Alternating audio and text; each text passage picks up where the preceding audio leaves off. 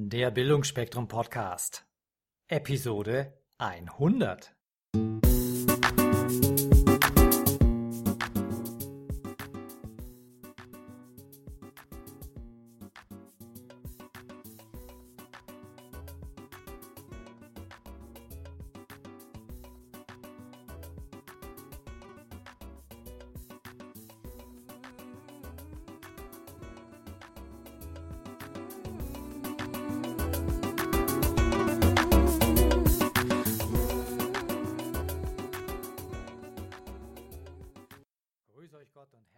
willkommen zur Geburtstagsausgabe von dem Bildungsspektrum Podcast. Ja, es ist wirklich wahr, wir feiern gerade die 100. Episode. Wer hätte das vor einem Jahr gedacht? Und für diese Ausgabe habe ich mir ein ganz besonderes Zuckerl ausgedacht. Ich hatte nämlich vor ein paar Wochen die Gelegenheit, auf dem AKJF-Kongress in Graz einen Bestseller-Autor zu interviewen. Es handelt sich dabei um Dr. Rick Hansen von der University of Berkeley in Kalifornien. Rick Hansen ist Psychologe und Bestseller-Buchautor. Eines der bekannteren Büchern ist sicherlich Das Gehirn eines Buddha. Dieses Buch wurde insgesamt in 25 Sprachen übersetzt. Um was geht es bei dem Vortrag der, oder so war vielmehr ein Workshop, den ich einen Tag lang auf dem Pre-Kongress erleben durfte? Es geht um die positive Neuroplastizität des Gehirns. Was heißt das genauer? Es geht darum, dass auch unser erwachsenes Gehirn die gesamte Lebensdauer hindurch noch offen für Veränderungen bleibt. Und das bedeutet, wir können unseren Geist dafür nutzen, um die Strukturen in unserem Gehirn zu verändern. Durch bewusste Aufmerksamkeit können wir damit unser Wohlbefinden verbessern, mehr Leichtigkeit und Mitgefühl entwickeln und letztlich auch Leiden verringern. Mit ein klein wenig Training schaffen wir es konzentrierter, belastbarer und einfallsreicher zu werden. Rick Hansen hat es auf wirklich ungewöhnlich lockere und leichte Weise geschafft zu vermitteln, wie wir Gehirnzustände oder Geisteszustände verwenden können, um Glück Liebe und Weisheit bewusst aufbauen zu können. Und letztlich, äh, wie wir den Geist nutzen, um positive Gehirnzustände stimulieren und stärken zu können. Und warum ist das so wichtig in unserer heutigen Zeit? Ja, weil wir dann viel besser mit Stress, Ablenkungen, Beziehungsproblemen, Angst, Sorge oder Wut umgehen können.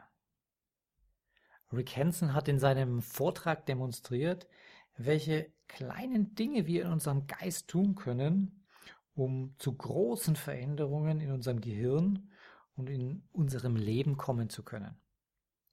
Wer jetzt glaubt, oh, das ist jetzt so Esoterik oder spiritueller Quatsch, der irrt sich. Es geht hier um wirklich neurowissenschaftlichen, also gehirnwissenschaftlichen Fakten.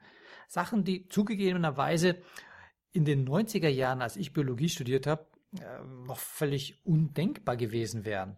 Und jetzt so die letzten 10, 15 Jahren, also sprich in diesem Jahrtausend, ist man immer mehr äh, dahinter gekommen, wie unser Gehirn funktioniert und wie wir es auch bewusst verändern können, auch wenn wir 30, 40, 50 oder 60 Jahre alt sind. Vorab ein paar Informationen zu Zahlen, Daten und Fakten für die Leute, die gerne so Hard Facts haben. Unser Gehirn ist ja, wie, glaube ich, die meisten wissen, der leistungsfähigste Computer, den wir immer noch auf der Welt haben. Warum? Wir haben da oben drin rund 100 Milliarden Neuronen, also Nervenzellen. Und jedes Neuron also jedes einzelne von diesen 100 Milliarden hat ungefähr 5000 Synapsen. Diese Synapsen sind sozusagen die Straßen, die Verbindungswege, die Pfade zu den anderen 100 Milliarden Neuronen. Und wiederum jede dieser Synapse feuert zwischen 50 bis 100 Mal pro Sekunde. Das heißt, hier passiert ganz viel Action ständig in jeder Sekunde. Und warum unser Gehirn so wichtig für unseren Körper ist und wie leistungsfähig es ist, kann man erahnen, wenn man sieht, dass äh, das Gehirn zwar nur ungefähr zwei Prozent unseres Körpergewichts ausmacht, auf der anderen Seite aber 20 bis 25 Prozent der Energie unseres Körpers verbraucht. Also rund ein Viertel der verbrauchten Sauerstoff- oder Glukosemenge verbraucht unser Gehirn. Welchen Nutzen können wir jetzt in unserem Alltagsleben von diesen neuen äh, Forschungsergebnissen aus der Gehirnforschung ziehen? Wenn wir großen Herausforderungen begegnen, man kann auch sagen, wenn wir Stress erleben, dann brauchen wir geistige oder psychologische Ressourcen, um diese Herausforderungen gut bewältigen zu können. Und eine ganz probate Möglichkeit, wie wir mit diesen großen Herausforderungen umgehen können, ist, dass wir bewusst das Gute in uns wachsen lassen. Rick Hansen sagt, taking in the good. Und der Clou dabei ist, dass wir die positiven Erfahrungen, die wir im ganz normalen Tagesablauf erleben, in dauerhafte Gehirnstrukturen umsetzen.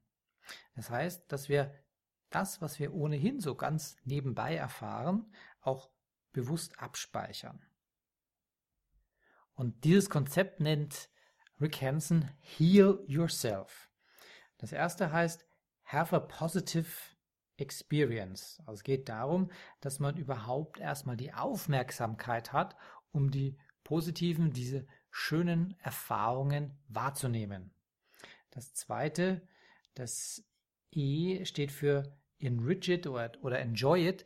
Das heißt, das Ganze anreichern, diese schöne Erfahrung. Und das dritte ist das A von, also Heal, H-E-A-L, ist dann absorb it. Man soll diese tolle Erfahrung auch richtig in sich aufsaugen.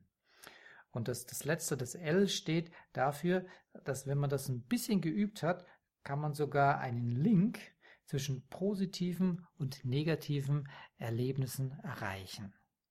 Und dieses bewusste Erleben und Erlernen von positiven, angenehmen Zuständen, das ist ganz wesentlich für die Resilienz. Also Resilienz heißt, wie ich auf große Herausforderungen reagiere, wie ich damit umgehen kann, so dass ich ganz schnell wieder zu einem normalen Ausgangslevel zurückkomme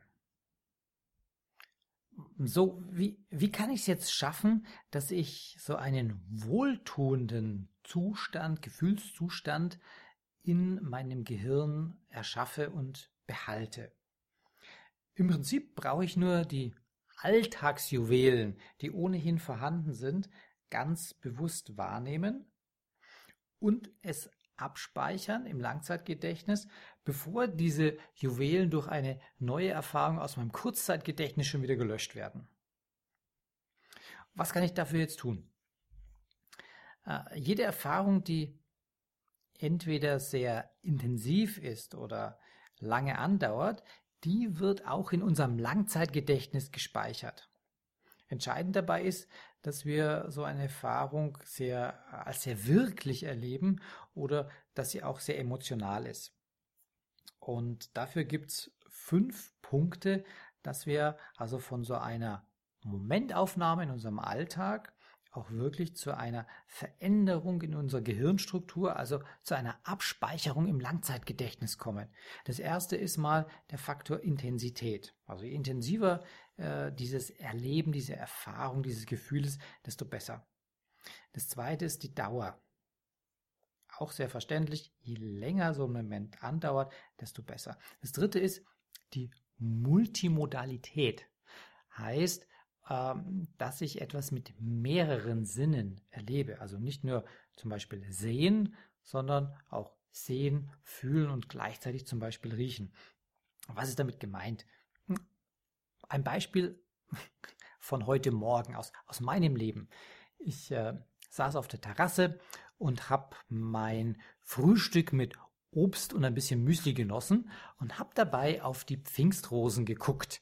Äh, diese Pfingstrosen sind etwas Besonderes, weil die wuchsen schon im Garten meiner Großeltern. Und die blühen gerade ganz wunderbar und ich schaue da fast jeden Morgen hin. Das heißt, ich habe hier die Dauer auch über die Tage hinweg natürlich schon ziemlich verlängert. Ja, und meistens kann ich nicht umhin, dass ich dann auch zu den Pfingstrosen hingehe und dran schnuppere. Das heißt, ich setze hier einen weiteren Sinn ein. Ich gucke nicht nur, sondern ich, ich rieche auch noch dran. Und die riechen sowas vom Butören. Das ist einfach Wahnsinn, dieser Geruch. Also für mich persönlich ist das einer der schönsten Gerüche, die ich kenne. Und äh, wenn ich dann dran rieche, dann gehe ich so nah ran, dass auch noch meine Nase und die Lippen diese weichen Blütenblätter erleben. Das heißt, ich habe drei Sinne gleichzeitig am Start. Also das ist absolute Multimodalität. Ja, und ein, ein weiterer Aspekt ist, dass äh, so ein Erleben auch eine persönliche Relevanz für mich hat. Ja, und das ist es für mich, weil äh, einer meiner Werte ist, schöne Dinge wahrzunehmen und zu erleben und, und zu genießen. Und so einen schönen Geruch, das kann ich absolut genießen. Und der fünfte Punkt, der noch wesentlich ist, ist, dass wir etwas Neues erleben. Das hat damit zu tun, unser Gehirn ist nicht interessiert an Gewohnheiten.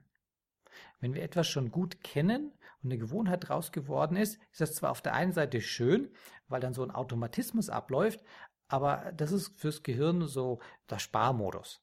Das Gehirn ist immer wieder unterwegs, neue Dinge zu erleben. Das heißt, wir können lernen, die Welt so zu sehen wie Kinder. Kinder sind ja total neugierig und, und gehen mit Freude an was heran, weil für die vieles ganz neu ist. Und wenn wir die Welt immer mit den Augen eines Kindes betrachten, dann haben wir viel mehr Spaß daran und das Gehirn wird aufmerksamer und wird diese Reize besser wahrnehmen. Zusammengefasst nochmal, je länger, je intensiver und je stärker die Neuronen feuern, desto besser funktioniert auch dieses Abspeichern und Aktivieren im Langzeitgedächtnis. Es macht also Sinn, auch gewohnte schöne Alltagssituationen immer wieder ganz genau im Detail zu beleuchten, zu untersuchen, zu erforschen äh, und festzustellen, was ist denn neu oder unbekannt daran. Und ein, äh, eine tolle Metapher hat Rick Hansen gebracht, wie wir unsere Aufmerksamkeit schulen oder ver verstehen können. Er hat gesagt, Aufmerksamkeit ist so etwas wie ein Scheinwerfer und ein Staubsauger. Ja, der Scheinwerfer, der ist sowas wie die Fokussierung auf die Details. Und der Staubsauger, der ist das, der alles, was im Licht ist, in sich aufsaugt und absorbiert. Doch das gezielte Lenken unserer Aufmerksamkeit können wir etwas für unser Wohlbefinden tun. Ganz wichtig dabei ist, der Staubsauger, der braucht natürlich ein bisschen Zeit und auch Intensität, um effektiv zu arbeiten. Und dann ist es möglich, dass wir die schönen, die angenehmen, die positiven Erlebnisse und Gefühlszustände auch in unser Langzeitgedächtnis abspeichern. Ja, wunderbaren Zuhörer da draußen, jetzt geht's auch direkt zum Interview mit Rick Hansen. Das Interview wird auf Englisch geführt, obwohl Rick Hansen in seiner Jugend ein Jahr in München zugebracht hat. Aber er hat gesagt, ähm, also eine längere Konversation würde er dann doch lieber auf Englisch führen. Und er ist sich sicher, dass die Deutschen besser Englisch verstehen, als er Deutsch sprechen könnte. Deswegen zum ersten Mal in der hundertsten Folge des Bildungsspektrum Podcasts hier ein Interview auf Englisch. Grüß euch Gott hier aus dem schönen Graz. Ich bin bei der Tagung vom AKJF. Das ist die dritte Jahresveranstaltung hier Und ich bin ganz glücklich, dass ich einen der Key Speaker, Dr. Rick Hansen aus Kalifornien von der University of Berkeley hier bei mir habe. Und ich konnte ihn für ein Interview gewinnen. Und wir sitzen hier draußen unter einer schönen Linde im äh, Universitätsgebäude. Und wir werden jetzt ein bisschen was erfahren, wie unser Gehirn funktioniert. Hello, Dr. Rick Hansen. Hello, it's a pleasure to be here. Uh, thank you for your time for the interview. Uh, we did learn a lot of things about uh, how our brain works. And uh, the basic is, I think, how does our brain learn? Can you explain it a little bit, please? Sure. Well, the brain is designed to be changed by our experiences, for better or worse. And really, it's the nervous system or the whole body, even, that changes based on our experiences. And the way this works in terms of the nervous system is that repeated patterns of mental neural activity leave lasting traces behind. And the mechanisms for that are called experience dependent neuroplasticity. There are major examples of this. For example, synapses, the connections between neurons that are repeatedly activated, become more sensitive. Also, neurons or even large networks that uh, fire at the same time become increasingly associated with each other, in part through new connections actually growing. There can even be changes based on our experiences in the expression of genes inside the nuclei of individual neurons. For example, people who routinely practice relaxation have improved expression of genes that calm them down and make them more resilient as a result. In the saying from the work of Donald Hebb, neurons that fire together wire together, which actually gives us fantastic opportunities to skillfully use the mind to stimulate the neural activity, uh, to stimulate the circuits that really support happiness and love and wisdom and strength. And by stimulating those neural circuits, we strengthen them, using our mind to change our brain, to change our mind for the better. Well, does it mean that even uh, as an ad- adult, I can train the structure of my brain? Absolutely. Neuroplasticity is a fundamental property of the whole nervous system that remains throughout the lifespan. This means that older people can certainly learn new tricks and can certainly learn to become wiser, more determined, more confident, more grateful, more understanding of themselves and other people. It's also true, though, that the brain can be changed for the worse. In other words, if repeated experiences change our brain and become, in effect, installed inside us. So, repeated experiences of frustration, irritation, sadness, worry, feelings of inadequacy or loneliness, repeated experiences of those gradually make us sadder, more fearful, more angry. And the brain has what's called a negativity bias, which makes it like Velcro for the bad, but Teflon for the good, because our ancestors needed to really learn from their bad experiences. And even today, sometimes the negativity bias is helpful, like for people living in really bad situations.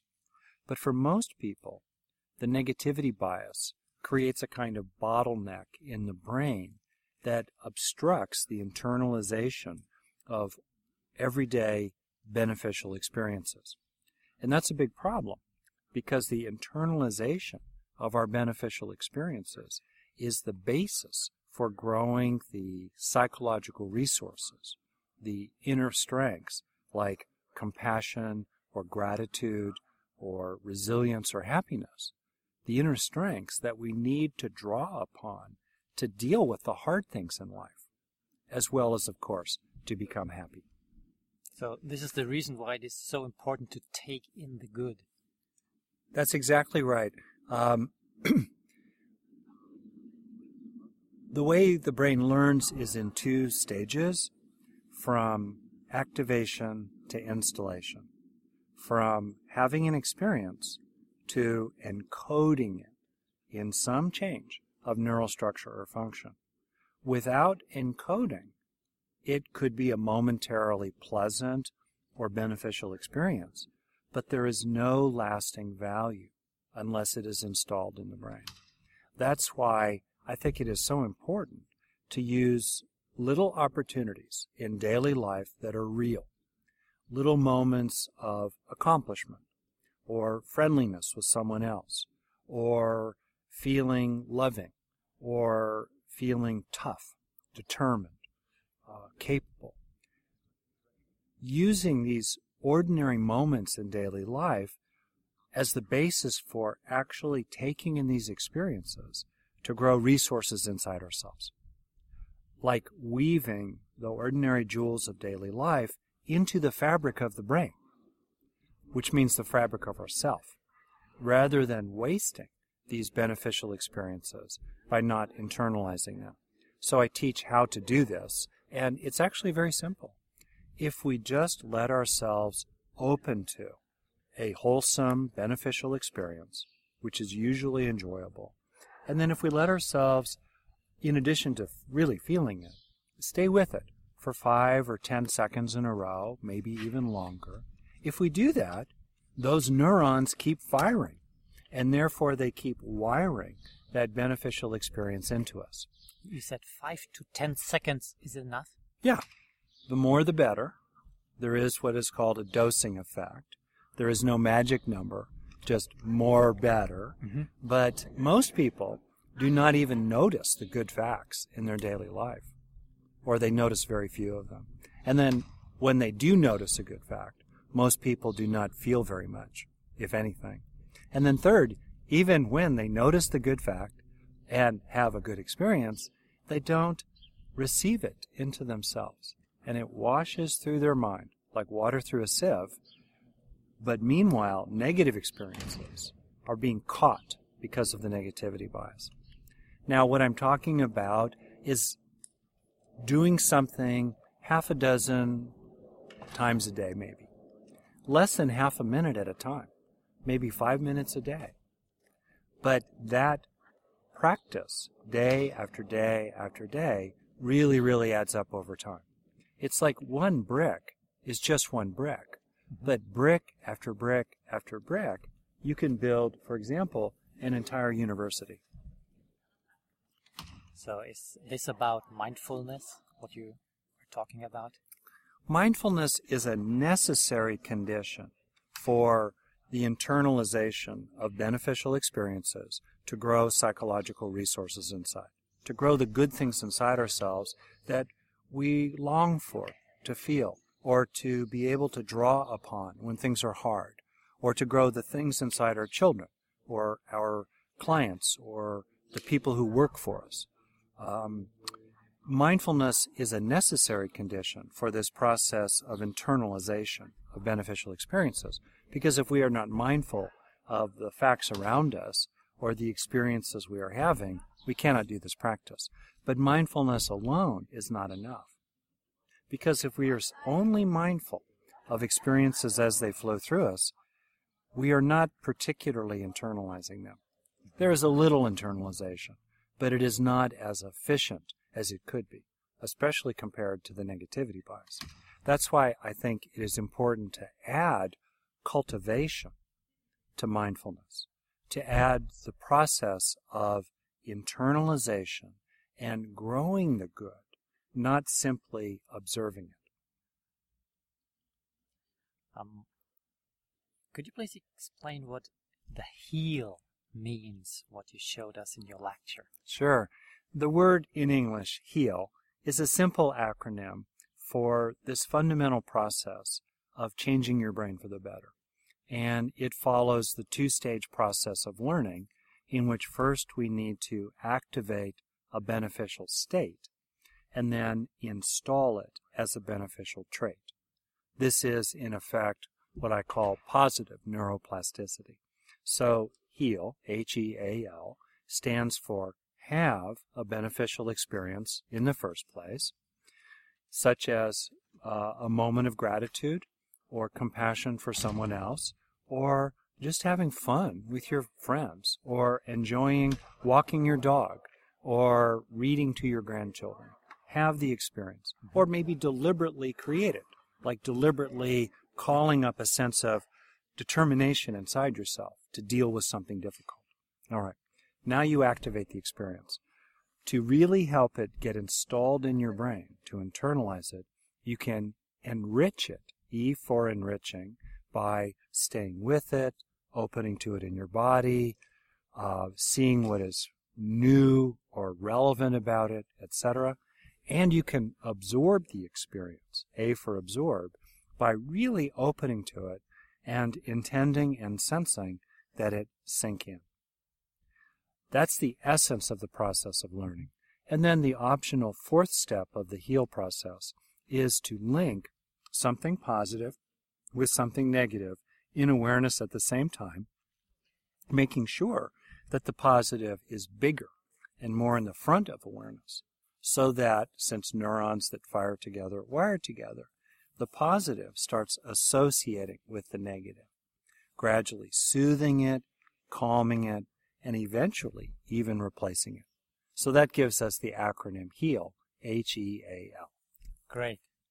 Um, if I understood it right, it's very important to focus on resources more than on the bad things.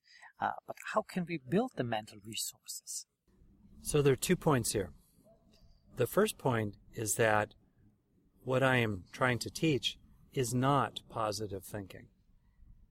I am not talking about looking at the world through rose colored glasses. I am talking about seeing reality as it is with a brain that's designed to really focus on bad news and ignore most of the good news. So if there is any distortion, it's actually in the direction of the negative for most people. So, point one. Point two, I'm also talking about growing psychological strengths of various kinds, like resilience or gratitude or love for others, um, in part as very important things to draw upon to deal with the challenges of life. The harder a person's life, the more important it is for them to internalize beneficial experiences, to grow strengths inside to deal with them, which then is a way to respond now directly to your question.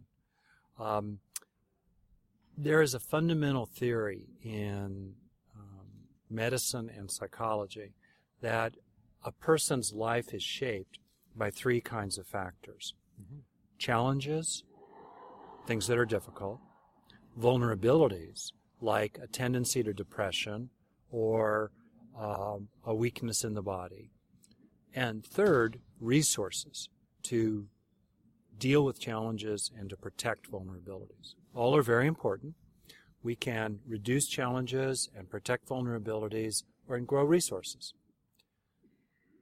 The practical reality, though, is that it actually is often hard to change or get rid of challenges or to completely protect vulnerabilities. Yeah. And usually, where we have lots of opportunities are to grow resources. Now, where are resources located? Out in the world, in the body, and in the mind. All three places are important places to grow resources, such as out in the world with our society or other people or having more money. It's also important to grow resources in the body, like do exercise, eat good food, don't drink too much Austrian beer. Or wine. Or wine. uh, and uh, it's also important to grow resources in the mind, like I've been saying, you know, like insight or mindfulness or loving kindness or self actualization. Um, but here, too, where I think there is the greatest opportunity is to grow resources in the mind. Because the world is slow to change, Mhm. to grow resources out there. And also the body, it's harder to grow resources in it, especially as you get older, as I have noticed personally. But the mind, wow, it's a vast kingdom that we can uh, change for the better every day in dozens of little ways that add up over time. And that's why I like focusing on growing resources because there is the greatest opportunity there in general. And also, it is the most enjoyable. And therefore, it is the easiest to be motivated toward sustaining effort with regard to. In other words, um, in psychology and human potential, I think there has been a lot of focus on learning how to just be with the mind, how to witness it, how to accept it, how to be mindful of it. Good. I think there's also been a lot of focus on letting go of the negative, letting go of changing negative thoughts, uh, releasing bad desires, um, letting go of tension in the body. That's all good too. But I do not think there has been enough attention on growing the good, growing the positive inside the mind. And that's where I think there is a lot of opportunity, and that is the area that I am most interested in. And uh, you use uh, meditation for that, to practicing? Um, meditation is one way to engage the mind, to both, uh, or rather, all three ways. Through meditation, we can be with the mind. We can also use meditation to reduce or release the negative, and we can use meditation to grow the positive. So, certainly, meditation is, a, for me, an extremely important resource to draw upon. But it's not the only one. Um, most people will not meditate or if they meditate, it will be a very small part of their total practice. And also, meditation for many people is a fairly s- small part of their day. That's why I think that it's good to take in the good when we meditate. Great. But also, especially, take in the good over the whole day. Taken the good while you are brushing your teeth, while you are walking the dog, while you are making breakfast for the children while you are looking out the window and seeing the blue sky or the red flower, or when you are talking with a friend, or when you are finishing a little project uh, with an email, or when you recognize something good in your own heart. There are many, many, many opportunities The everyday moments. in exactly everyday moments, including in a hard life. There are many, many little opportunities to plant seeds inside your own brain and then help those seeds grow into beautiful flowers and fruit inside the garden of your own mind. Wow. Thank you for your time. Um, and uh, I think there are maybe people that want to know more about it. So, do you have a book or two books written about these topics? Ah, thank you. Well, the easiest way to learn about this work is just to go to my website, which is Rick Hanson, S O N, R I C K H A N S O N dot net. And there you can find out many, many things, including many, many free resources to help yourself that you can also use to help other people. Additionally, I've written four books, uh, and the uh, last one uh, in English is titled Hardwiring Happiness. The German title is a little different, but in English it's Hardwiring Happiness. And that book is all about this fundamental process of positive neuroplasticity. And uh, you are the author, the bestseller author of The Brain of the Buddha, That is correct. Yeah. Buddha's brain. Buddha's Brain. Yeah. Great. Thank you. I say thank you again for this time and enjoy here Graz, this ancient city. Oh, it is a pleasure to be here in Austria, and I have felt very welcomed by the people here. So kind, actually, including making lots of eye contact, which is very interesting. So, anyway, thank you again, Wolfgang, for having me here.